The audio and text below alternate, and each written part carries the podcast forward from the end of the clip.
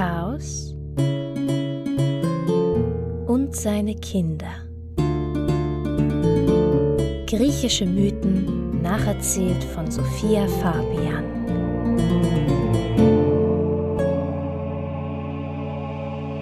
Hallo und herzlich willkommen zur dritten Folge von Das Chaos und seine Kinder. Fangen wir am besten mit einer kleinen Zusammenfassung der letzten Folge an, denn das ist die Vorgeschichte zur Titanomachie, um die es also in dieser Folge gehen wird. Der Titan Kronos herrschte über die Welt und an seiner Seite hatte er seine Frau Rhea, mit der er sechs Kinder gezeugt hat. Hestia, Hera, Demeter, Hades, Poseidon und als letztes Zeus.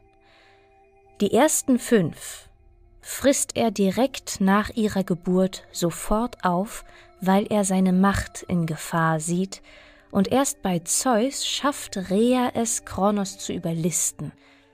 Anstelle vom Baby Zeus gibt sie ihm einen in Windeln gehüllten Stein, den Kronos, ohne genau hinzusehen, frisst.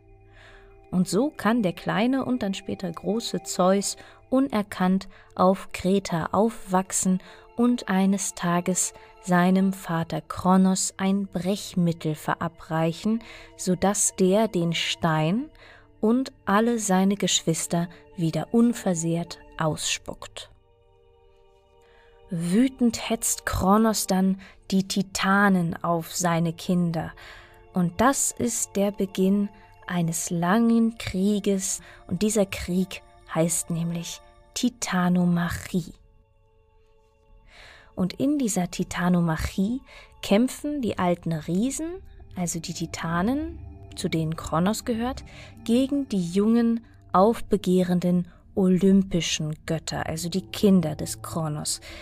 Die olympischen Götter heißen so, weil sie auf dem Berg Olymp ihr Lager aufschlagen. Und das sind dann also Zeus und seine Geschwister Hestia, Demeter, Hera, Hades und Poseidon. Dazu haben diese olympischen Götter auch noch Unterstützung von anderen Göttern, wie zum Beispiel Pan, dem Ziehbruder des Zeus, der ist auf Kreta mit ihm aufgewachsen, und Pan ist ein Hirtengott, er ist halb Mensch, halb Ziegenbock, der zwar erstmal keine große Hilfe ist in dieser Titanomachie, weil er nämlich im Gegensatz zu allen anderen Beteiligten eher schwächlich und vor allem sterblich ist, aber er wird später in dieser Folge noch eine wichtige Rolle spielen, darum sei er hier schon mal genannt. Und gegenüber vom Olymp, auf dem Berg Otris, formatieren sich die Titanen, also Kronos, Hyperion, Koios, Kreios und Iapetos, plus Iapetos kräftige Söhne Atlas und Menoitios, die er zur Verstärkung dazu holt. Die anderen Titanen, also zum Beispiel Okeanos und die weiblichen Titanen, die nennt man Titaniden, die enthalten sich aus dem Krieg und das wird sich später als eher schlau erweisen. Aber machen wir das der Reihe nach. Noch sind beide Götterparteien, die Olympia und die Titanen, gleich stark. Es sind enorme Kräfte, die hier aufeinandertreffen. Die ganze Welt erbebt, als die Götter aufeinander losgehen. Die Berge stürzen ein, der Erdboden klafft auf, und aus den Tiefen des Tartaros steigen Nebelschwaden auf. Sogar der Himmel fällt krachend wieder zurück auf die Erde. Und da weder die Titanen noch die Olympier sterben können, gibt es lange Zeit keinen entscheidenden Sieg. Was die Dauer der Titanomachie betrifft, geben die meisten Quellen zehn göttliche Jahre an. Niemand weiß genau, wie lange ein göttliches Jahr dauert, aber die meisten gehen davon aus, dass es Jahrhunderte, wenn nicht Jahrtausende sein müssen. Und als im Kriegschaos der Himmel Uranus wieder auf die Erde Gaia zurückfällt, da greift Gaia, die Mutter Erde, die sich bis jetzt aus dem Kampf enthalten hatte, in das Geschehen ein. Gaia schlägt Zeus ein Bündnis vor, um den Krieg zu gewinnen und so bald wie möglich zu beenden. Zeus soll sich mit ihren anderen, ihren vergessenen Kindern, den Zyklopen und Hekatonkairen, verbünden. Ihr erinnert euch vielleicht an die erste Folge. Ich fasse das Wichtigste nochmal kurz zusammen, weil das wichtig für diese Folge ist. Und zwar, ähm, Uranus, der Himmel, liegt am Anfang, als alles noch aus dem Chaos entstand, fest auf der Erde Gaia und befruchtet sie ununterbrochen. Daraus entstehen einmal die Titanen, aber eben auch die Zyklopen und die Hekatonkairen. Die Zyklopen sind einäugige Riesen, die Hekatonkairen äh, haben hundert Arme. Uranus will seine Kinder nicht und drängt sie mit seinem riesigen Gemächt wieder zurück in den Tartaros, also in den Bauch der Gaia, bis Kronos, der jüngste Titan, ihn eines Tages mit einer großen Sichel entmannt, also Uranus das Glied abschneidet. Daraus folgt, dass Uranus, der Himmel, von Gaia zurückweicht und ihre Kinder befreit. Aber der Titan Kronos, der jetzt Herrscher ist, will nur seine Titanengeschwister befreit sehen und sperrt seine anderen Geschwister, die Zyklopen und Hekatonkairen, wieder zurück in den Tartaros, und lässt sie von einem riesigen Monster, der Kampe, bewachen. Und jetzt, Jahrtausende später, steigt Zeus also hinab in die Unterwelt, schleicht sich an die Kampe heran, tötet sie und nimmt ihre Schlüssel zum Tartaros an sich. Dann entfesselt Zeus die jeweils hundert Arme der drei Hekatonkairen und befreit auch ihre drei einäugigen Brüder, die Zyklopen. Dann bringt er sie zum Olymp und stärkt sie mit der göttlichen Nahrung, mit Nektar und Ambrosia. Diese süßen, duftenden Speisen der Götter machen unsterblich und so erlangen die Zyklopen und Hekatonkairen, die bisher also sterblich waren, jetzt die Unsterblichkeit. Und damit hat Zeus nun mächtige Riesen an seiner Seite, die gerne für ihn gegen die Titanen kämpfen. Und nicht nur das. Dankbar für Freiheit und Unsterblichkeit schmieden die Zyklopen für Zeus auch noch eine mächtige Waffe. Den Donnerkeil. Mit dem Donnerkeil kann Zeus nicht nur Blitze schleudern, sondern auch das Wetter lenken.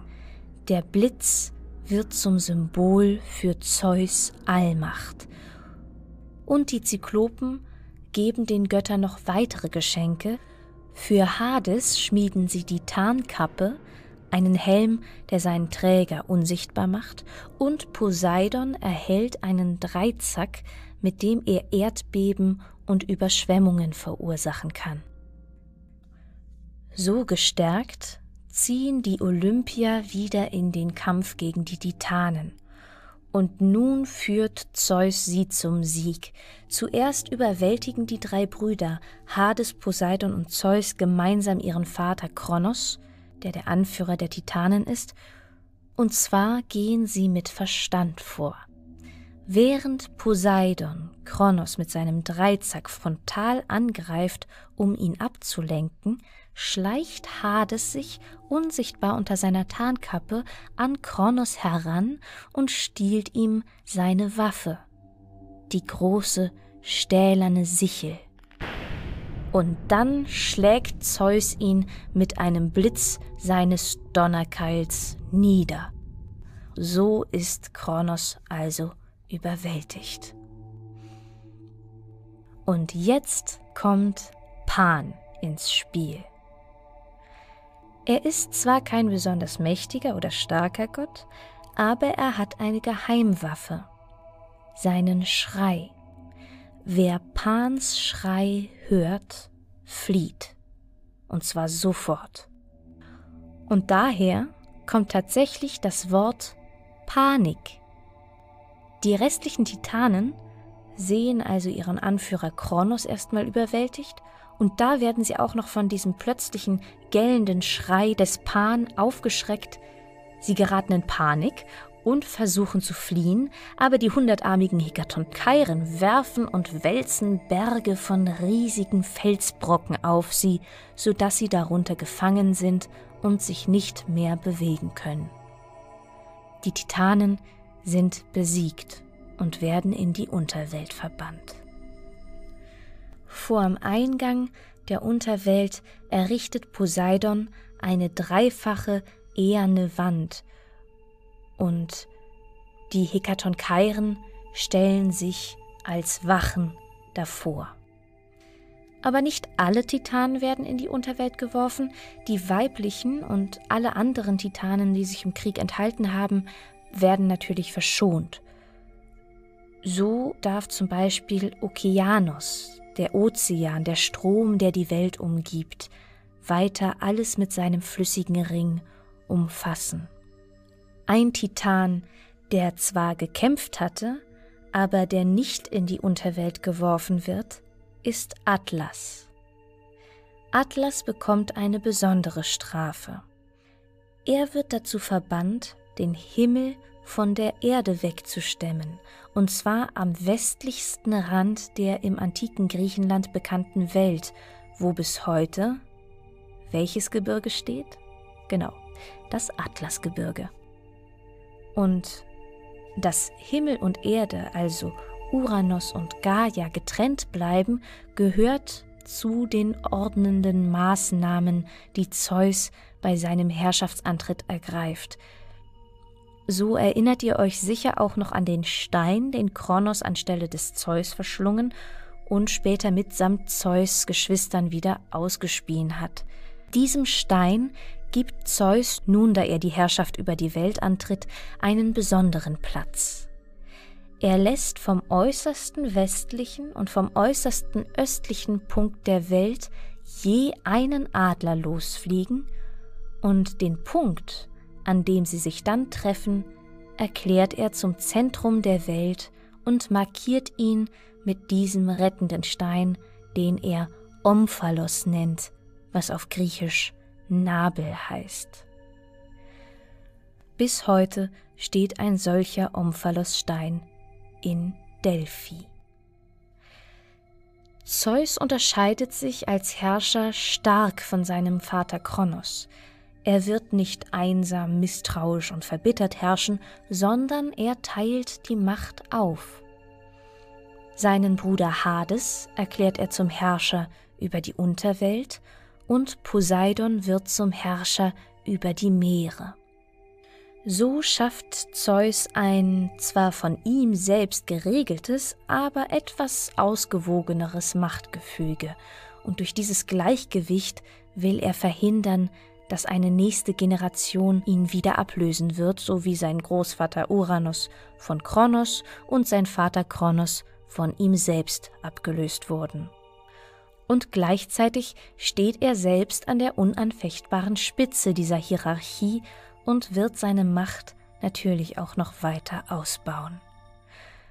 Doch schon bald wird seine schöne neue Ordnung gestört. Denn natürlich wird Zeus Macht nicht von allen sofort akzeptiert und er wird noch häufiger in Frage gestellt werden. Dazu kommen wir dann aber in den nächsten Folgen. Hier verabschiede ich mich erst einmal von euch. Es macht mir wirklich unglaublichen Spaß, diese Mythen etwas zu entwirren und zu entstauben und auf meine Art hoffentlich ein wenig dazu beizutragen, dass diese wunderbaren Geschichten äh, im Gedächtnis bleiben, ähm, nicht in Vergessenheit geraten. Und ähm, ja, wenn ihr Feedback habt, schreibt mir gerne. Ihr findet mich auf Instagram als chaos.kinder und zum Hören natürlich überall dort, wo es Podcasts gibt, bei iTunes, Spotify, Deezer, Stitcher und so weiter. Falls ihr eine Plattform nutzt, bei der ich nicht zu finden bin, gebt mir gerne Bescheid, dann regle ich das natürlich sofort. Ich versuche jeden Freitag eine neue Folge hochzuladen. Bei den ersten dreien hat das ja jetzt ganz gut geklappt äh, und ich versuche das weiter aufrecht zu erhalten. Also hoffentlich bis nächsten Freitag. Ich bin Sophia Hiermit bedanke ich mich für eure Aufmerksamkeit. Mögen die Götter mit euch sein.